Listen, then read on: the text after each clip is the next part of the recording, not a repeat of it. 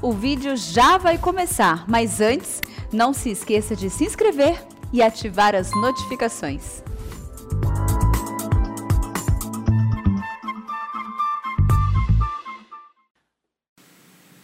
Boa tarde. Não sou famoso, não, irmão. famoso marido da Tânia.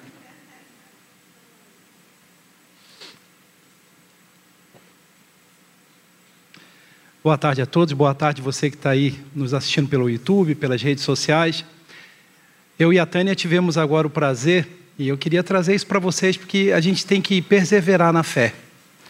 Né? É, a Tânia, vocês devem ter notado a ausência dela aqui, eu acho que por duas terça-feira.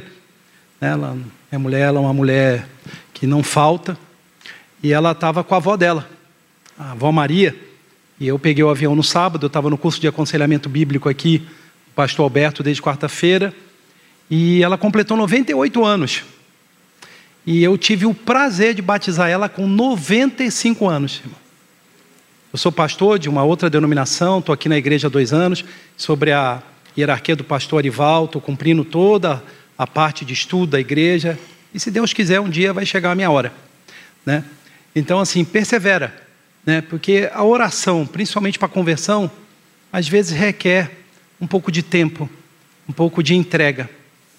E eu falei para a irmã do louvor hoje, né, quando ela foi ali, eu falei, eu vou pedir para ela tocar o último louvor, porque eu acho que ela leu o meu culto.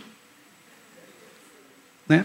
E eu queria que vocês abrissem a Bíblia de vocês no livro de 1 Samuel, capítulo 1, que é exatamente sobre Ana.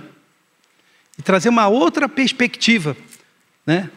Meu coração tem sede de Deus. Eu me lembro quando eu era pastor de outra denominação, até da Igreja Cristo Sem Fronteiras, onde o Jean e a Gracinha, nós ficamos sabendo que eles foram entubados na sexta-feira, ela, ela tem uma filha, e um outro irmão nosso que está em Maringá também foi entubado, que é o Marcos, e a gente sente como nós dependemos de Deus nessa doença.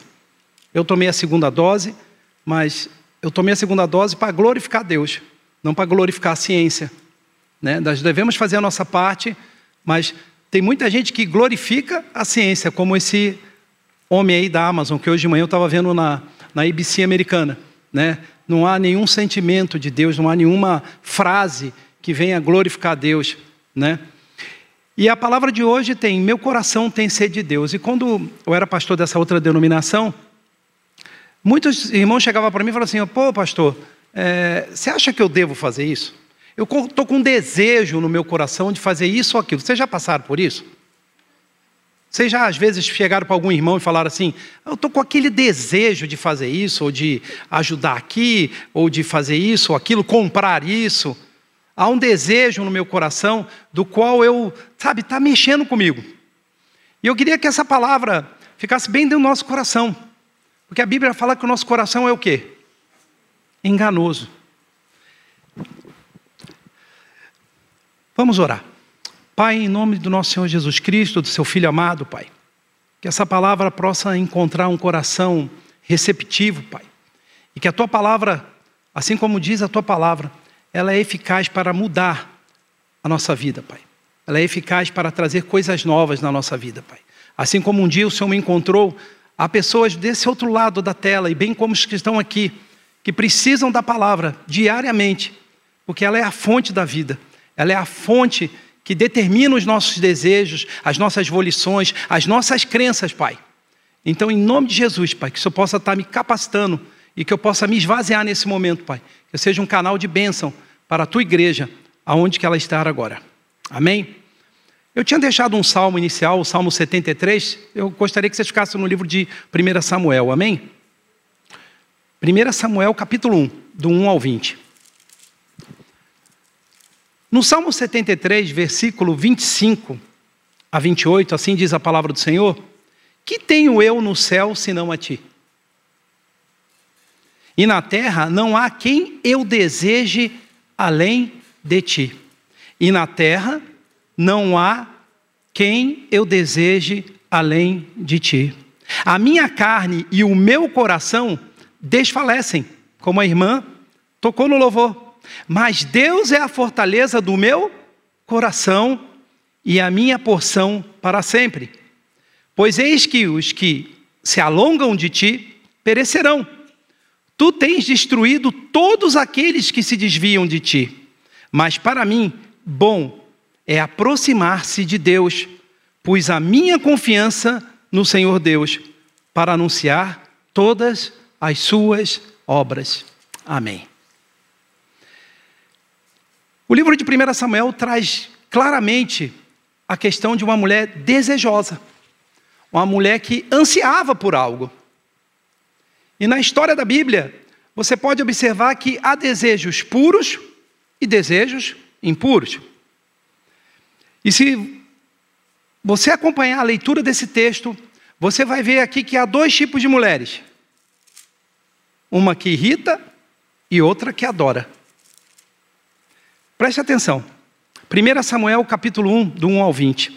Eu vou ler na, na versão Almeida revisada, irmão, porque fica mais próximo da questão do termo desejo, amém? Mas você pode acompanhar na área que é a tradição presbiteriana.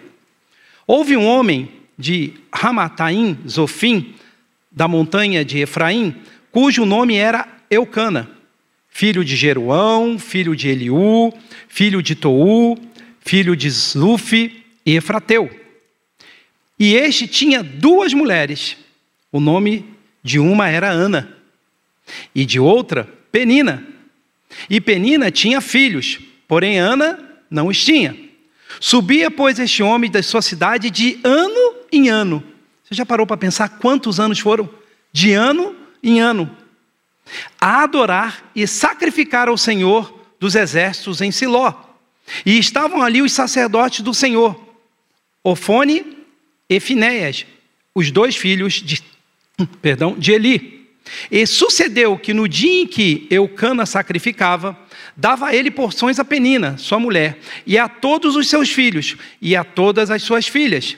Porém, a Ana dava uma parte excelente, porque amava Ana, embora o Senhor lhe tivesse cerrado a madre. E a sua rival excessivamente a provocava, para a irritar porque o Senhor lhe tinha cerrado a madre. Irmão, a boca fala de que está cheio coração. Penina ela passava, talvez, da semana, para não falar, todos os dias da semana, irritando Ana. Porque a Bíblia fala que ela provocava excessivamente e a irritava diariamente, ano após ano. E quando chegava essa época era pior. No versículo 7, continuando, e assim fazia ele de ano em ano, sempre que ano subia, Ana subia à casa do Senhor, a outra a irritava. Interessante porque por dois versículos a palavra coloca que Penina a irritava. Por isso chorava. Primeira coisa, dano emocional. Ana estava com dano emocional. O seu desejo era ter um filho, mas a, a outra mulher, que naquela época era permitido, ao quê? A irritava. E isso ela chorava. O dano emocional já era grande dentro de Ana. E de outra forma, ela também não comia. Quer dizer que o emocional atacou o físico. Porque além dela estar aqui de uma forma assim, né? Eu sei que tem conselheiros bíblicos que vão usar esse termo, a questão da depressão, da tristeza profunda, ela também começou a ter o quê? Um dano físico. Um dano que atravessava até o corpo dela. Então Eucana, seu marido, lhe disse: Ana, por que choras? E por que não comes? E por que está mal o teu coração? Não te sou eu melhor do que dez filhos? Seu marido se colocou, eu anotei aqui, como Deus. Ele pergunta para Ana: Eu não sou melhor que dez filhos para você?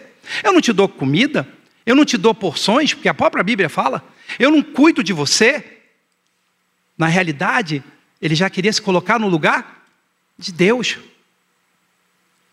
Por que o teu coração está assim? Por que os teus desejos estão conturbados? Eu sou um bom marido, eu pago as contas. Às vezes tem mulheres que os maridos não estão na igreja, que eles querem se colocar na frente de Deus, não é assim? Eu garanto que tem gente atrás da tela, como aqui, que às vezes o marido não é convertido. E o marido, quando a mulher chega da igreja, ele fala assim: Mas eu não sou melhor? Não sou eu que pago as contas? Não eu que sou sustento? Eu não sou melhor que seus filhos? Eu não devo ser talvez adorado e você mudar o seu semblante, por favor? Porque eu estou te dando comida e você continua triste e você continua se recusando a comer. E aí continua. Então Ana se levantou, depois que comeram e beberam em Siló, e Eli, sacerdote, estava sentado numa cadeira junto a um pilar do templo do Senhor. E Ana, com amargura de alma, sofrimento, tristeza, orou ao Senhor e chorou abundantemente.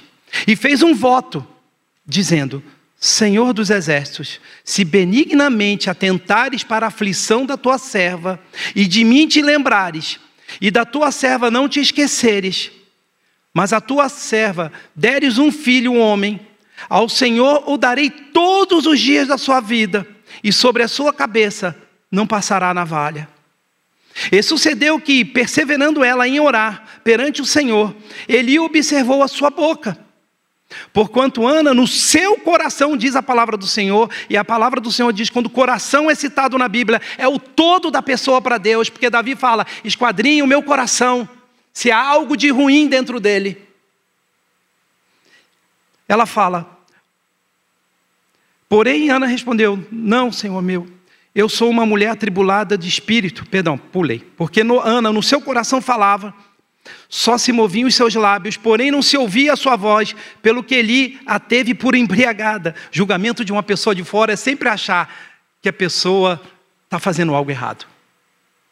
Você já observou, não é verdade, que vocês falam às vezes, ah, vou fazer isso para Deus, e um já chega e fala assim, mas você está louco? Você vai fazer isso por quê? Quando Deus fala para você fazer, para você fazer, não importa o que os outros acham, mas nós temos olhos humanos e nós temos a mania de fazer o quê? Pré-julgamento de tudo que é feito dentro e fora da igreja. Às vezes a gente tem, trabalha para a igreja, faz um trabalho e já vem um criticar. Um vem falar. Ele começa a criar dissensão dentro da igreja. E foi isso que ele fez aqui. Porquanto Disse ali: Até quando estarás tu embriagada? Aparta de ti o teu vinho. Porém, Ana respondeu: Não, senhor meu, eu sou uma mulher atribulada de espírito. Aqui trata da alma. A palavra espírito e alma, às vezes, por uma forma de humanização, ela é colocada, mas ela está falando da alma, desejos contraditórios. No fundo, Ana estava vivendo um momento de um desejo contraditório. Dentro dela estava confuso. Ela olhava para outra mulher, filhos, alegria, criança correndo em casa, neto, né? Tudo correndo, toda alegria. E ela olhava para ela, ela não conseguia ter um filho. Um filho para agradar o marido, que ainda se colocava, por que, que você está triste? Eu quero ser o, o, o, eu quero ser adorado por você, porque eu te sustento, eu cuido de você.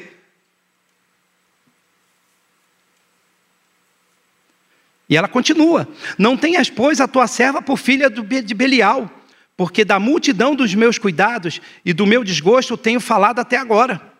Então respondeu ali: Vá em paz, e o Deus de Israel te conceda a petição que lhe fizeste. E, e disse ela, no versículo 18: Acha a tua serva graça aos teus olhos. Assim a mulher foi ao seu caminho e comeu, e o seu semblante já não era mais. Depois que ela orou, a palavra do Senhor diz que o semblante dela não era mais? Deus reorganizou os sentimentos dessa mulher nesse momento. Nesse momento em que ela acabou a oração, em que ela ainda foi questionada pelo profeta, vamos imaginar no tempo presente, pelo pastor. Deus estava reorganizando os desejos contraditórios, o espírito atribulado, a alma aflita, e colocou dentro do coração dela eu sou contigo, aleluia. Eu estou no controle. Ela pode ter dez filhos, mas eu vou te dar um melhor. Ela pode estar tá te irritando, te provocando, mas eu estou te acudindo, eu estou te aquietando. Aquieta tua alma, mulher. Volta para tua casa, sorria, porque eu sou Deus.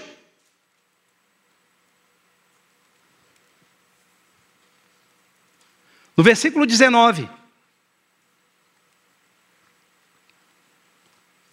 Continua a palavra.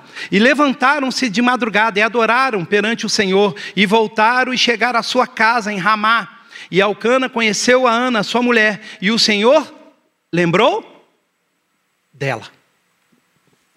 O Senhor lembrou dela. Sabe quantas vezes o Senhor lembra da gente? Todo segundo. Todo minuto Deus lembra de mim e de você. Ele tem cuidado de vós. Ele tem cuidado da tua igreja. Ele não esqueceu a oração da Ana. Ela volta para Ramá e Deus lembrou dela no momento que fisicamente tinha que ocorrer. Porque a palavra diz que ele conheceu ela, e vocês sabem do que eu estou falando. E Deus ouviu a oração. Deus viu o coração de Ana. Deus sentiu o coração e sentiu a aflição. Porque tem gente aflita hoje. No sábado, meu cunhado, que é pastor, ele recebeu uma, uma ligação de uma mãe que tem um gêmeos e um dos gêmeos foi embora para a Covid. 29 anos. Você tinha que ver o sentimento de perda dessa mulher. Ele se foi, o meu filho se foi. Aqui tivemos um caso que oramos lá em casa de um rapaz que foi, né, acho que foi assassinado. Imagina o sentimento de uma mãe de perda. E sucedeu no versículo 20, último, que passado por algum tempo, Ana concebeu, e Deus e deu à luz um filho, a qual chamou Samuel, porque dizia ela: O tenho pedido ao Senhor. Deus ouviu, Deus providenciou e Deus atendeu o maior desejo de Ana, que era ter mãe. Deus entrega a promessa quando Ele promete. Essa é a diferença. Eu sou advogado também. Quantas vezes vocês já fizeram um contrato e faz o distrato? O homem, ele contrata e distrata, contrata e distrata. Parece até aquele cara que contava uma piada lá no Janus. Casa e descasa, casa e descasa. Não é assim agora? Deus, quando casa, ele casa. Ele não separa. E quando ele escolheu Ana, ele escolheu Ana. E ele vai atender o pedido de vocês também que estão aqui estão aí na telinha. Assim como acontecera com Raquel, Ana desejava o quê? Ter um filho. Embora seu marido, Eucana, a amasse, Penina, outra esposa, como eu disse, a provocava muito, a fim de aborrecê-la, porque o Senhor a havia deixado estéril. Você já parou para pensar você passar a tua vida do lado de uma outra mulher que convive na mesma tenda com você? Naquela época era uma tenda, falando que você é estéril, que você não vale nada? Que você não consegue dar ao marido aquilo que ele deseja? Porque todo mundo sabe que na questão judaica, o primeiro filho é muito importante, e se for homem, mais importante ainda. Há toda uma preparação para que a mulher judia case, uma purificação. Vocês podem estudar isso. Podemos imaginar os comentários cruéis e os olhares de desprezo dirigidos a Ana. Não só de Ana, mas também do próprio marido, Elcana, que às vezes brincava com o filho e devia olhar para ela e falar assim: Meu Deus do céu, essa mulher não consegue me dar um filho o tormento de Penina. Que tormento Ana deve ter sofrido? Eu fico pensando também quando chegava aquela época de ir a Siló para fazer sacrifício, Deus, Ana já pensava assim: mais um ano que eu vou e vai ser aquele esculacho. É dessa forma. Mas a palavra diz no versículo 10 de 1 Samuel: Mas pela graça de Deus, foi ao templo com a sua alma amargurada. Orou ao Senhor e chorou muito. Nós não podemos procurar Deus de qualquer forma, irmão. Nós temos que ir a Deus de forma humilde e com a nossa alma amargurada como Ana. Isso não é só para as mulheres, é para os homens também. Nós temos que ter a alma presente a Deus e chorar a Deus e colocar o problema diante dele, para que ele seja glorificado. Ao contrário de Raquel, quem lembra de Raquel? Mulher de Jacó. Não há nenhum registro de que Ana tenha expressado que uma indignação, uma murmuração exigindo a filha a Deus. Raquel não, chegou para Jacó, me dá um filho. Murmurava dia e noite, não era assim? Mas Ana não. Ana ficou quieta. Ela estava amargurada de espírito, estava atribulada. Os desejos de Ana estavam centrados aonde? Em Deus. Cada vez que ela ia a Siló, ela falava assim: Esse ano Deus vai ouvir minha oração. Esse ano Deus vai me abençoar. Desse ano Deus vai encher meu ventre. Desse ano Deus vai me dar um filho. Quantos anos foram? Não sei, a palavra não fala, mas a Bíblia fala de ano em ano, significa que foram mais de um ano. Enquanto Ana orava fervorosamente em silêncio, a graça de Deus reorganizou os seus desejos. Às vezes nós precisamos orar em silêncio para Deus. Não é porque você ora alto que Deus escuta. Que Jesus fala para você ir para o seu quarto secreto e abrir seu coração para Deus. E ela recebeu a garantia que Deus estava ouvindo a oração. Naquele momento da oração, você pode observar no texto que ela orou e que ao mesmo tempo ela teve fé que ela ia ter um filho. E ela falou: Se tu lembrares de mim e eu tiver um menino, eu vou entregá-lo para o Senhor.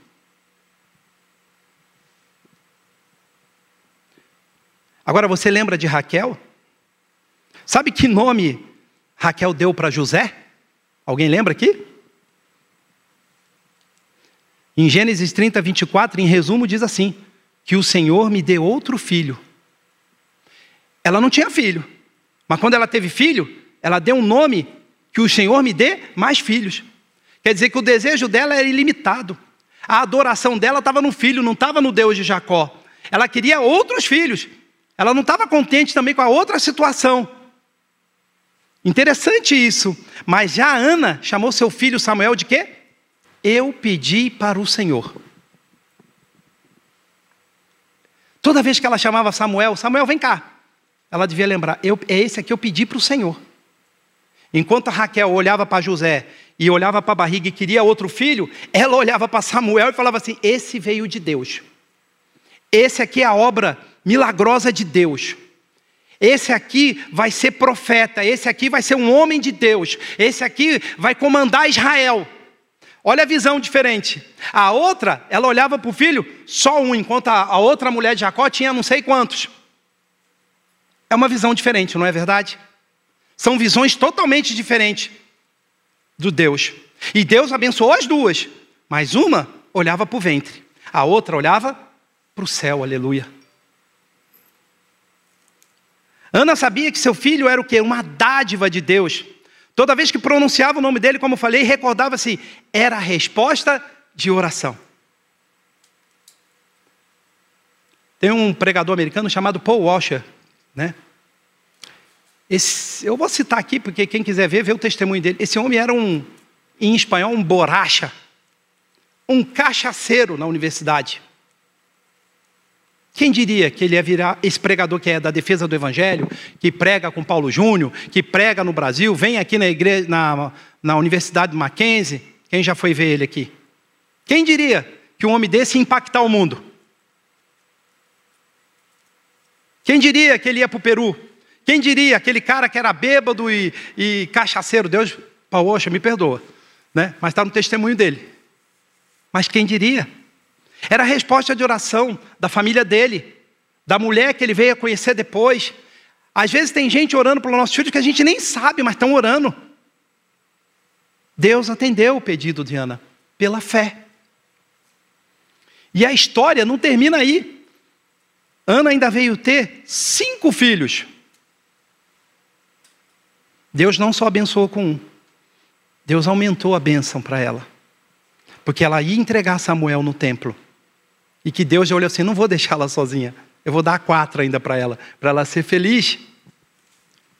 Mas o que, que podemos aprender nessa tarde com essa palavra? Nossas afeições e desejos, irmãos. Lembre-se que as suas afeições são seus anseios, seus desejos, seus sentimentos. Nossos anseios e desejos são cruciais para o estudo de uma coisa que toma conta hoje da igreja, chama-se idolatria. Tem gente que idolatra o pastor, tem gente que idolatra a denominação, tem gente que idolatra o filho, tem gente que idolatra o marido. Eu cano queria que ela idolatrasse ele, ou não queria? Tem gente que idolatra tanta coisa na vida que o centro não é mais Deus. Que esse pedaço do teu coração, assim como dizia Davi, sonda em mim se há algo de ruim, às vezes temos que fazer essa oração. Às vezes eu brinco com a Tânia em casa. Vem aqui, meu, meu ídolo. Eu não vivo sem você. Ela fala: sai de mim. Você tem que idolatrar a Deus, não a mim. Tem gente que é assim. Os seus desejos são a tua força motriz, a força que te movimenta. Você não acorda de manhã sem nenhum desejo. Todos nós que estamos com Jesus desejamos adorá-lo, desejamos viver, desejamos ter comunhão, desejamos ter algo diferente desse homem que foi para o espaço. Que sabe o que ele queria? Ah, foi a irmã que falou aqui, né? Ele queria fama. Mas o casamento dele acabou. Para quem lembrou, ele deixou não sei quantos milhões para a mulher. Ele quer fama. Ele quer as redes de TV americana passando, ele dando tchauzinho lá do céu. Mal ele sabe que se aquele foguete caísse junto com a cápsula, ele já ia direto para onde que ele ia mesmo, lá para o inferno. Mas Ana deseja algo diferente. Ana desejou algo diferente. Pense novamente quanta Ana desejava ter um filho ao Senhor. Quem é mãe aqui, levanta a mão assim. Vocês desejaram ter seus filhos? Quando vocês ficaram com aquela barriga, isso o homem não sente, mas a mulher sente. Sente a criança mexer, sente a criança chutar. O desejo de vocês verem a cara daquela criança. Você imagina aquela mulher que não pode ter filho. O desejo que tinha Ana. Eu, quando nasceu a minha filha Giovana, eu não parava de chorar dentro do centro cirúrgico. Quando nasceu meu segundo filho, Luiz Felipe, eu também não sabia o que fazia. Tem homem que desmaia, tem homem que cai dentro da, do centro cirúrgico. Eu já fui enfermeiro da Força Aérea Brasileira. Você tem, não sabe se segura a mãe, se segura o filho ou segura o pai que está caindo. Agora imagina vocês que são mãe, que geraram aquilo que Deus criou, a imagem e semelhança de Deus. Um filho desejado, amado. Ana queria isso. E o que esse desejo levou a Ana a fazer? A resmungar? A reclamar de Deus, que Deus não amava ela, só amava a outra? Não. Ela orou e se derramou diante de Deus. Ela entregou o seu coração para Deus. Falou assim: Olha, eu não sei mais o que eu faço. São anos que essa mulher aqui, que o nome já é meio ruim, né? Penina, tinha tanto nome para dar para a mulher, ficava falando e irritando ela. Você já teve uma pessoa que te irrita dia e noite? Deve ser difícil. O desejo de Ana a levou uma adoração profunda e sincera. Assim como Ana, eu e você, irmã, temos desejos e anseios profundos. Eu desejo todo dia algo. Minha mulher deseja sapato, eu desejo carro. São coisas um pouco diferentes. Só para a gente relaxar. Acalentamos tesouro em nosso coração. Jesus fala lá em Lucas e Mateus que aonde tiver tesouro, lá vai estar o quê? Então, quando você acorda de manhã, né? A Tânia acorda de manhã e fala assim: hoje eu vou fazer o cabelo. O desejo dela é fazer o cabelo. Meu desejo é ver os gols do Vasco. Como não faz gol o Vasco mesmo, já é um sofrimento total. Estou mais atribulado que a Ana agora. Eu já nem ligo mais a TV. Quando eu vejo, é sempre zero alguma coisa. O irmão está rindo lá em cima. Desejamos e ansiamos por algo. A vida do homem de Deus é desejar e ansiar. É isso que Deus colocou no coração de Adão. Ele tinha um desejo de trabalhar, de cuidar, de ter a Eva do seu lado, de conversar com Deus, de andar. Isso é um desejo normal, santo e próprio de união. Agora eu pergunto para você essa tarde: qual é a fonte do teu desejo hoje? Qual é a fonte do teu desejo? E como você pode avaliar se esse desejo que está hoje no teu coração desde sete horas da manhã é idólatra ou não? Tem uma frase que eu já vi vários pastores falar, e depois que eu fiz o curso com o pastor Alberto, eu entendi que essa frase é errada. Muito errada. Eu também já respondi assim como pastor. Chegava uma irmã, oi pastor, tudo bom? Tudo bom, como é que você está? Tudo bem, paz do Senhor, né? Porque tem aquela toda formalidade, né? Eu estou com um desejo de ir para a África. Aí aqui o pastor, né, pouco estudado e pouco experiente, fala assim, está no teu coração? Vai. Vocês já ouviram essa resposta? de pastor, está totalmente errado. Se o coração é enganoso, como é que eu posso falar para ela seguir o coração dela? O que eu tinha que ter respondido para ela é o seguinte: esse desejo teu, que está movendo o teu coração, é um desejo para glorificar Deus? Ou é um desejo que você está sentindo?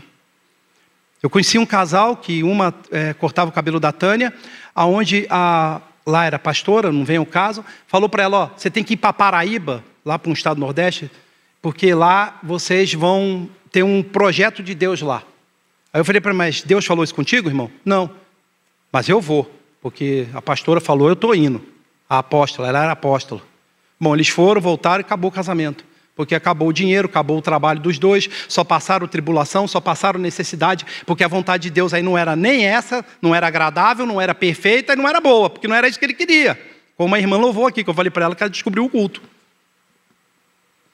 E eu deixo essa pergunta para a gente responder no final. Porque todo desejo tem uma natureza. A Bíblia ela fala, e vou ter que correr um pouco, é que os nossos desejos são conhecidos como concupiscências ou cobiças. E quem bem retrata isso é Tiago.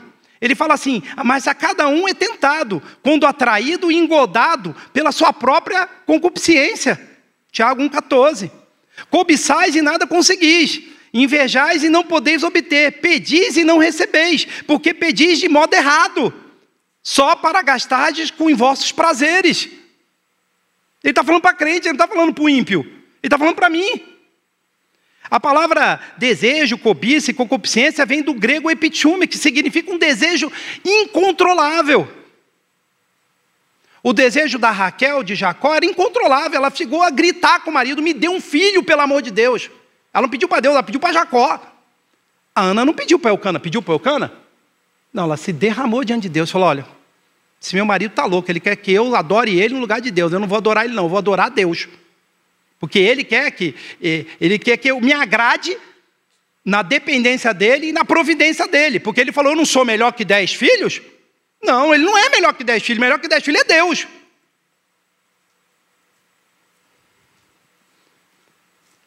E isso é interessante porque nós temos desejos sábios e desejos tolos. Os crentes também erram nesse ponto, como eu já errei. Às vezes, irmão, aparentemente o teu desejo que você está hoje parece bom. Mas diante da palavra de Deus, se tornam ídolos que foram criados pelo teu coração enganoso. Deu para entender isso? Às vezes você põe um desejo desde seis horas da tua manhã, você fica, não, eu quero isso, eu quero isso, é isso que eu desejo, vou orar a Deus, deseja, deseja. Às vezes parece bom, mas não é bom. Porque é algo que você fantasiou no teu coração e você torna isso um desejo idólatra na tua vida. Por exemplo, Desejar um cônjuge é pecado? Não. A Bíblia fala que um homem se unirá a uma mulher e virá uma carne só. É, é pecado? Não. Desejar ter um filho é pecado? Não. Porém, se a mulher cai em pecado na tentativa de obter esse cônjuge, mentindo, adulterando, traindo, passou a ser o quê? Pecado. O desejo era ruim? Não, mas ela tornou esse homem, esse cara que ela queria fazer, de tal maneira a coisa mais importante da vida dela, que ela estava pisando em todo mundo. Era namorada da amiga, ela chutou a amiga. Hoje é dia do amigo, coitado das amigas. Passou a ser o quê? Um desejo perverso, que não agrada a Deus. Vejamos claramente esse princípio na vida de Raquel e Ana. O desejo de Raquel de ter filho era o quê? Pecaminoso porque tinha tomado o lugar de Deus.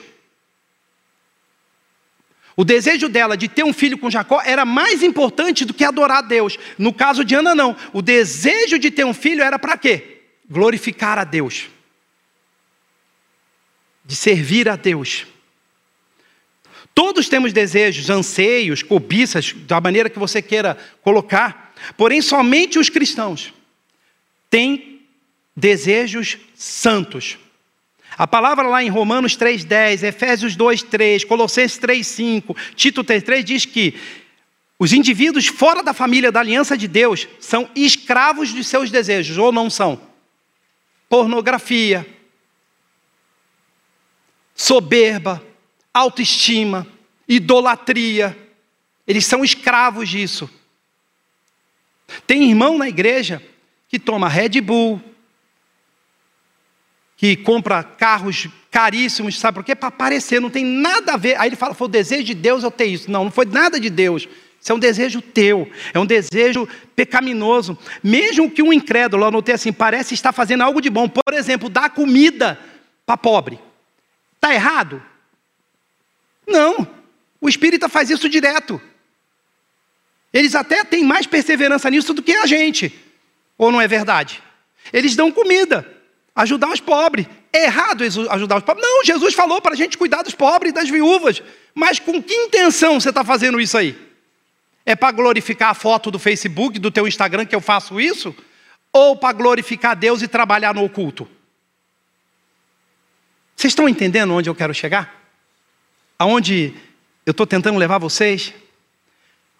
Estou terminando. Crentes incrédulos têm cobiças, eu acabei de falar isso, desejos. Por que, que nós temos esses desejos? Porque fomos criados assim? Sim, fomos criados assim. Porque fomos criados à imagem o quê? Semelhança de Deus. Deus criou Adão e Eva com capacidade de experimentar a grande alegria. Ele botou no coração de Adão e Eva o desejo de adorar quem? O único Deus. Isso é uma coisa que Deus colocou de bom dentro da gente, mas com o quê? Com um propósito diferente daquele que não tem Deus. Eles tinham o quê? Um relacionamento prazeroso, tanto com Deus quanto entre eles. Também colocou dentro dele o desejo de realizar tarefas específicas na ordem da criação. Por isso, quando a gente estuda a questão da teologia, a queda, a criação, a redenção, é importante, irmão. O livro de Gênesis é muito importante para aqueles que querem seguir a Deus. Porque entende esse significado de que você foi criado para quê? Para adorar a Deus, com um desejo, com a cobiça intensa de servir ao Senhor Jesus. E as pessoas esquecem isso. Elas servem à igreja, mas não servem a Deus. Elas servem a, um, a, um, a uma entidade eclesiástica, mas não servem a Deus. E está cheio de gente assim, que precisa se converter, precisa ocupar o lugar na criação em que Deus colocou eu e você essa tarde, que é para adorar a Deus. Adão e Eva foram criados como reflexo de Deus. Eles eram semelhantes a Deus com alguns aspectos, mas diferente de Deus. Eles não eram Deus, faziam parte da criação. Deus era o criador, né? Em suma, como o ápice de toda a criação, a humanidade devia o que refletir a Deus, mas não reflete. Através do que? Dos desejos. E aí, quando você entende isso, é como se você olhasse por um espelho, um espelho que está despedaçado. Já viu aquele espelho que quebra? Essa é a nossa imagem para Deus ainda. E ela só é coberta pela imagem de Cristo. Eu sempre falo para meus filhos que Deus não escuta o meu coração, Ele escuta o coração de Jesus dentro de mim. Por isso que Ele me ama. Por isso que eu sou o quê? Salvo. Eu fui o quê? Justificado. E estou num processo de quê? De santificação. As pessoas hoje não entendem, elas não sabem o que é redenção, elas não sabem o que é justificação, elas não sabem o que é pacto da graça, elas não sabem nada. Por isso que as pessoas hoje falam da Bíblia como um livro sem fé, um livro sem esperança. Não temos é, muito tempo, eu vou tentar correr um pouco. Sabemos que a felicidade de Adão e Eva chegou ao fim por causa de quê? Da desobediência, do pecado. Quando foram enganados por Satanás, o pecado entrou. E aí a gente usa o termo queda, não está na Bíblia, mas é a queda. O primeiro capítulo da Bíblia ela já trata de criação, queda e redenção, no mesmo capítulo de Gênesis, capítulo 3. No mesmo capítulo. Como dizia Agostinho, um dos livros mais importantes da Bíblia se chama Gênesis. E às vezes a gente não gosta de ler. Porque as pessoas se acreditam em Adão e Eva, se você não acredita em Eva, você não pode acreditar em Cristo. Porque Paulo fala. Ele foi o primeiro, mas o perfeito foi Jesus. Quando foram enganados por Satanás, o pecado não trouxe apenas a morte física e espiritual, também desfigurou toda a natureza de Adão. E quando desfigura, desfigura o quê? O desejo. Desfigura a crença, desfigura a volição, a tua vontade, os seus atos finais. Se a tua crença é errada, o teu desejo é errado e o teu ato é o quê? Errado. Mas se tua crença é Jesus, o teu desejo vai ser o quê? Obedecer. E o seu ato vai ser quê? Perfeito, bom e agradável, porque é a vontade de Deus para sua vida. Isso é prático, mas é difícil a gente analisar isso. Salomão dizia assim, ó: há no seu coração perversidade, todo o tempo maquina o mal anda semeando contendas. O livro de Provérbios, irmão, eu acabei de estudar isso no Andrew Jump, é o livro que mais nós devemos usar para falar com pessoas que não conhecem a Deus. porque ela chega próxima dessa linguagem. O homem tem um coração perverso, maquina o mal. Quem não vai concordar do ímpio não concorda com isso? Fala, meu irmão, acabei de ser roubado aqui no posto de gasolina, fui botar um litro, só tinha 900 ml. O cara vai lá e põe uma maquininha que liga, quando a polícia chega, ele desliga ou não é assim? O cara já, o desejo de manhã dele é como vai roubar gasolina, não é, irmão? O tempo inteiro da gente. E você acha que foi legal. Tá, não, tá tudo perfeito aqui, não tá nada. Tem uma maquininha lá que está tirando alguma coisa. Ele só pensa maldade. Mas há uma única esperança, que é aqui que a gente vai encerrar. Jesus. Ele tem poder para restaurar o meu desejo e o teu desejo. Quem crê nisso diz amém. Ou só duas pessoas falaram, eu acho que eu não ouvi. Ah, agora sim, agora o pessoal está participando. Como eu já falei, Deus criou Adão e Eva para desempenharem papéis distintos. Assim vocês também são. Como eu sou, na minha profissão, na tua profissão, seja a profissão mais falada, por exemplo, a medicina. Eu queria Deus que esses médicos tudo fosse de Jesus. Está lá na Covid que um parente não pode entrar, ele falando com o cara, Jesus é bom, Deus é bom. Deus pode te tirar daí. Vamos orar aqui. Deus usa cada um de vocês dentro do papel que você desempenha hoje na tua vida, irmão. E ele conferiu lá atrás para Adão e Eva a aptidão e o desejo de se encaixarem perfeitamente no mundo que ele criou. Vocês já entenderam isso? Lá naquele tempo, quando ele criou o mundo, Adão e Eva foi encaixado perfeitamente naquilo que tudo foi criado. Olha que lindo. Era tudo perfeito. Não tinha nada errado. Adão sabia o que ele tinha para fazer, Eva sabia o que ele tinha para fazer. Tudo perfeito. Os desejos eram santos, as aptidões eram santas, não havia competição. Um dia minha filha falou assim, que eu falei assim, ah, está tendo uma competição. Não, nós não somos da competição. Nós somos da comunhão. Você não tem o teu amigo de cursinho, um competidor. Ele é uma pessoa do qual você tem que ter comunhão. Mas como é que o mundo trabalha os nossos filhos? Oh, você tem que falar cinco línguas, você tem que fazer cinco cursos, você tem que ser competidor, você tem que ser vencedor. Aonde diz isso na Bíblia?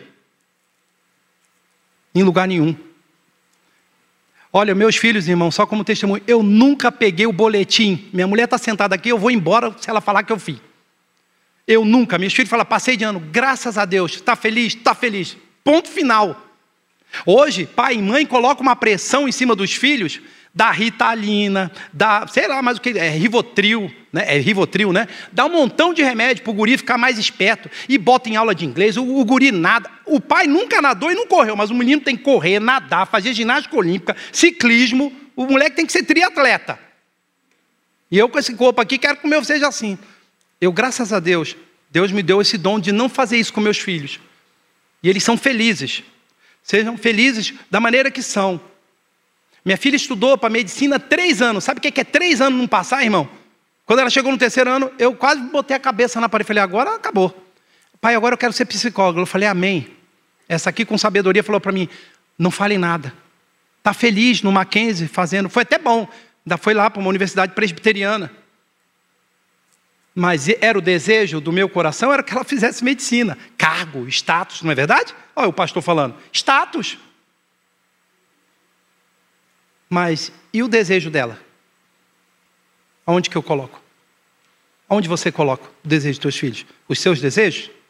Ou os desejos de Deus para ela? Às vezes ela vai ser muito melhor naquilo que ela está agora, naquilo que eu pensei que podia ser melhor para ela. Nós tivemos um tempo muito atribulado na nossa casa, irmão. E não foi fácil, não. Essa aí chorava dia e noite. E eu só torcendo o pano da lágrima. Mas vamos encerrar, senão eu vou passar o tempo, pastor Ival não deixa eu pregar mais. Nem sei onde eu parei aqui. Há uma única esperança, amém.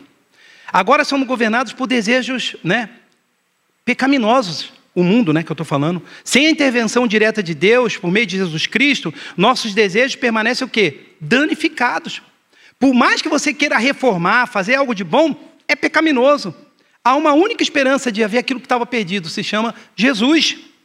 E a Bíblia, lá no livro de Efésios 2, eu vou ler rapidamente para vocês, de 1 a 10, fala assim: E ele nos deu vida, estando vós mortos em vossos delitos e pecados, nos quais andastes outrora. Eu andava nesse mundo aí, segundo o curso desse mundo, segundo o príncipe da potestade do ar, do espírito que agora atua nos filhos da desobediência, entre os quais também todos nós andamos outrora. Eu e você, quando nós reconhecemos isso, Deus olha para nós: esse é o meu filho que reconhece aquilo que está na palavra. Tem crente que fala que não andava outrora no pecado e no delito, é como não? Éramos filhos da ira, como também os demais. Mas Deus, aí diz a palavra, sendo rico em misericórdia, por causa do seu grande amor com que nos amou, e estando nós mortos em nossos delitos, nos deu vida, desejos, aptidões, vida abundante, juntamente com quem? Com Cristo, e pela graça sois salvo para que ninguém se vanglorie de que de dar comida para pobre, de cuidar de drogado, porque eu faço isso, porque eu faço aquilo, eu sou bom para Deus, então vou para o céu. Você não vai para o céu porque você é bom. Você vai para o céu porque você reconheceu o Senhor Jesus como Senhor e Salvador da sua vida. Aleluia. Senão o ladrão da cruz não estaria no céu. Ele não fez nada de bom. Só fez coisa ruim. Conclusão. Quem está entendendo, dá um amém, senão prega até 10 da noite. Puxa, graças a Deus.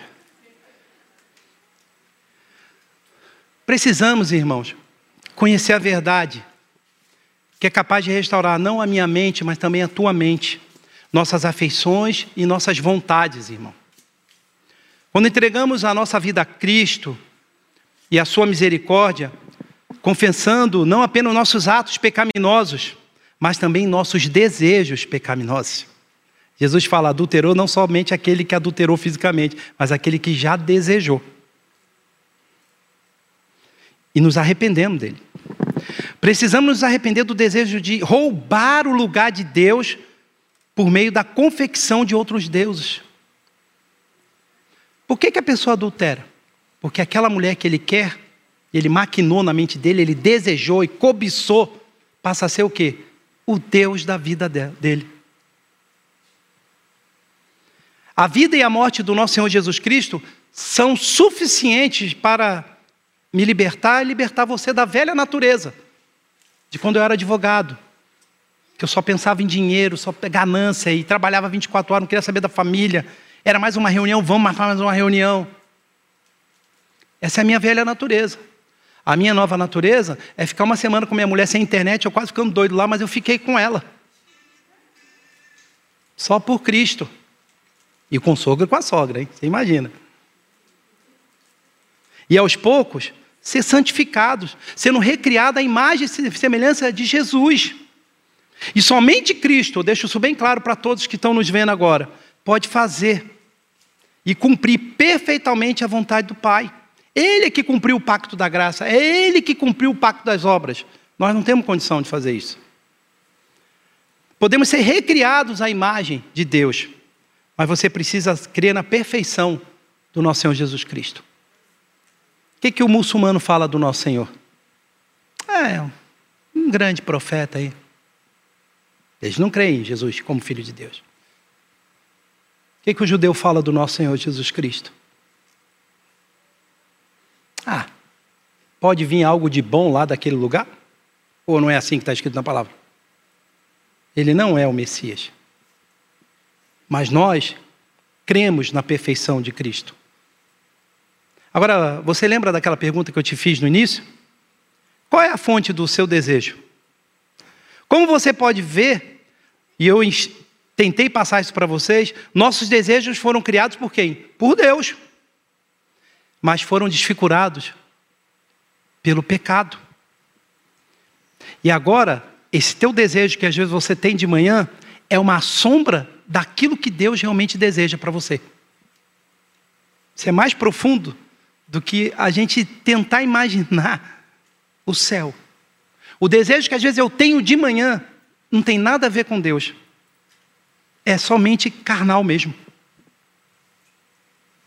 A segunda pergunta é, como é que eu posso avaliar que esse desejo que eu estou tendo de manhã, que acordei e falei que era de Deus, é realmente de Deus? Primeiro você tem a fonte, um desejo X.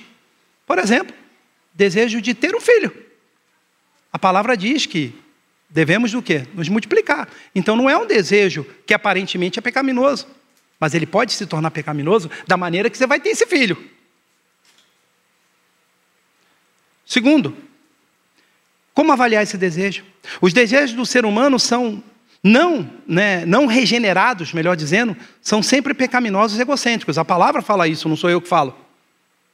O cara que foi para o espaço é egocêntrico. Ele está pensando nele, na fama dele. Na manhã, de quantas meninas vão cumprimentar ele. Nossa, você já foi para o espaço. Embora os crentes tenham recebido um novo coração, irmão, preste atenção nisso. Não devemos confiar no coração, por causa do pecado que ainda está nele. Você pode analisar cada um dos seus desejos ao se perguntar: ele cumpre o propósito de Deus, visível em Cristo? Se for sim, Jesus ocupa esse lugar no teu coração, nesse desejo. A verdade maravilhosa é que todos os nossos anseios são preenchidos por Cristo. Ele veio para nos dar vida em plenitude. Não faz, porém, por meio da satisfação de desejos pecaminosos. Tiago fala o quê? Pensais, pedis, pedis, mas pedires errado. Para os seus prazeres, para as suas ganâncias, para o seu egocêntrico. Oh, eu sou pastor agora aqui, eu vou comprar um avião. É, de, é Deus que está centrado nisso? Se Deus tiver, tudo bem, pode comprar. Mas uh, tem 100 irmãos da igreja passando fome. Não, mas eu tenho que comprar um avião. Eu, pastor aqui, tenho que andar de avião. Mas a igreja está caindo aos pedaços. Não, mas eu vou comprar um avião porque eu vou usar o avião. Isso é de Deus? Ou é meu ego? Deus tem a misericórdia. Ele nos satisfaz, Jesus, a afastar o meu coração e o teu coração desses desejos errados. Ele nos mostra como os nossos anseios são vazios e como é imensa a alegria da união com Ele e com seus filhos. Jesus é a fonte to da total satisfação, minha e sua, e deveria ser sempre. Mas eu erro ainda, irmão. Ainda vou continuar errando às vezes. Quando o meu desejo sobrepõe a vontade de Deus. Quando um homem briga com a esposa em casa, é que seu desejo de ser macho, de ser isso, de ser aquilo, o cara que manda, sobrepôs o quê? O amor pela esposa. Ame a sua esposa como Cristo amou a igreja ao ponto de dar a vida, mas ao ponto que eu grito com minha esposa e falo para ela se sujeitar de maneira escrava, o desejo que tomou conta disso pode até ser bíblico, que diz que um homem é o quê? Sacerdote do lar, mas é pecaminoso da maneira que eu estou fazendo e aonde que eu estou colocando esse desejo. É difícil a gente engolir isso, irmão. Não é fácil. Como indivíduos que estão sendo recriados à semelhança de Deus, precisamos examinar cada anseio e desejo de acordo com a palavra de Deus.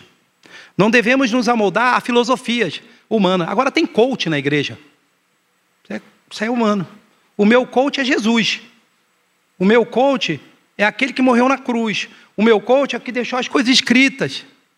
Que não trabalha a autoestima, ele trabalha o teu desejo, a tua afeição, a tua vontade, a tua crença. Olha como é que é diferente. E tem um montão de coach aí na, no, no, Instagram, falando que é de Deus. Que não pode nem ser criticado, que ele ainda te processa, porque ele tem um advogado também coach de Deus. Tá assim, desse jeito. Antes, devemos ser transformados pela renovação da nossa mente. Romanos 12, 2, não dá tempo para ler. Para que conhecemos o quê? A vontade de Deus, que ela é o quê? Boa, perfeita é agradável. Como foi louvado aqui, a irmã leu meu culto. Finalmente, um minuto. E eu queria voltar à história da Ana, para que fique bem na cabeça, porque a Bíblia não é uma história vazia. Tudo que está escrito aqui tem um propósito muito grande. Tem muita gente que vê a história de Ana, de Eucana e de Penina e fala, pô, mas isso aconteceu lá sei lá quando. Eu nem lembro aqui de cabeça quando aconteceu, irmão. Apesar de eu ter estudado esses livros todos agora nesse semestre, de cabeça eu não lembro. Mas essa história permite nós tirarmos a seguinte conclusão. Ana acalentava desejos intensos. Ansiava ser feliz e experimentar a alegria de ser mãe. Não era isso que ela queria? Ela tinha um desejo, a sua alma estava atribulada, ela sofria com a outra. Ela tinha um desejo que era um desejo de Deus, que uma mãe tenha um filho. Isto não era pecado, mas poderia se tornar. Mas pela fé, a palavra de Deus diz que pela fé, ela buscou a Deus como fonte de quê? Da sua felicidade. Ela estava disposta a colocar todos os seus desejos no altar de Deus, da vontade de Deus. Por isso, teve o prazer. Olha só como quando com a vontade de Deus, ela não, não, ela começa perfeita, ela tem um meio termo perfeito e ela termina perfeito, irmão. Ela teve, opa, ela teve o prazer de ver o seu filho servir ao Senhor. Sabe, irmão, quando nasce um filho, eu falo para você que está tendo um filho agora. Eu não tive essa oportunidade de orar pelos meus filhos assim no berçário, lá na hora que nasceu, irmão. Porque eu deveria ter orado assim, Giovana e Luiz Felipe.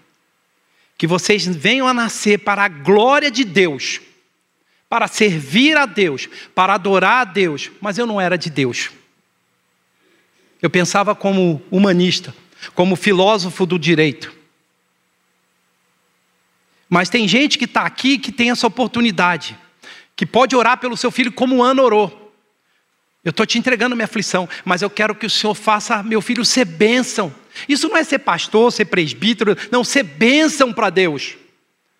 Servir a Deus. E Samuel foi um grande sacerdote.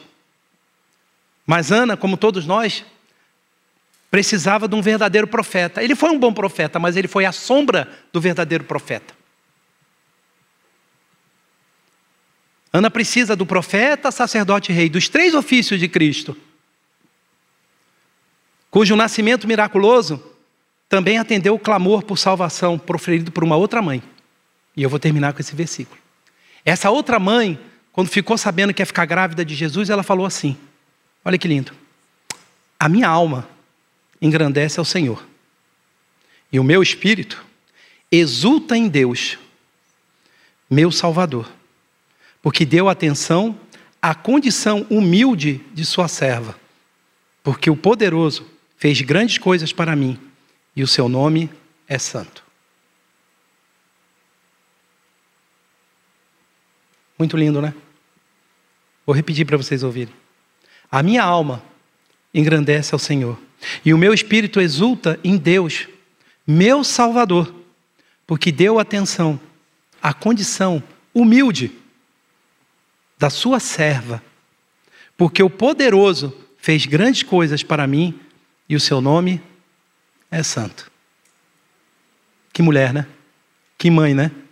Vou pedir à moça, a senhora do louvor, ficar aqui comigo. Vamos orar? Vamos curvar a cabeça, né? Pai, queremos engrandecer o Teu nome essa tarde, Pai, aqui na igreja. Que venhamos a sair daqui, Pai, inspirado pela Tua palavra, Pai.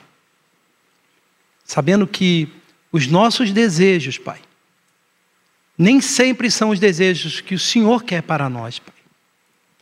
Mas pedimos pela Tua graça e pela Tua misericórdia, para que quando venhamos ter esses desejos, o Senhor possa estar nos confrontando com a palavra de Deus, nos mostrando que nós somos santos e nós fomos criados para boas obras, assim como diz a palavra lá em 1 Samuel e no Salmo. Fomos criados para te adorar, fomos criados à imagem e semelhança de ti, Pai. Assim como o Senhor um dia colocou Adão e Eva para desempenhar e ter desejos santos, sabemos que o pecado entrou, que a queda trouxe essa deformação. E que às vezes erramos, Pai. Mas que o Senhor tenha misericórdia. Mas para que o seu povo de Deus na terra possa entender que o Senhor está no controle de todas as coisas, Pai. E que não vai ser tribulação, problema, desgraça, que nos fará ter desejos que contraria a tua vontade, Pai. Assim, Pai, hoje nessa tarde, eu quero entregar a minha família, Pai, ao Senhor.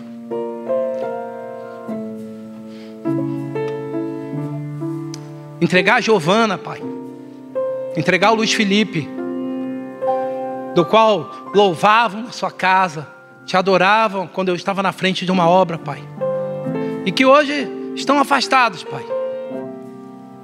Mas eu Coloquei em teus pés tudo isso, Pai. e consagrei eles a Ti, Pai, um dia. Pai, em nome de Jesus, que todos aqueles que estão ouvindo essa palavra possam consagrar sua família, consagrar seus filhos, seus netos, sobrinhos, todos, Pai, a Ti. E que o Senhor possa fazer uma obra especial na vida de cada um, em nome de Jesus. Amém? Amém.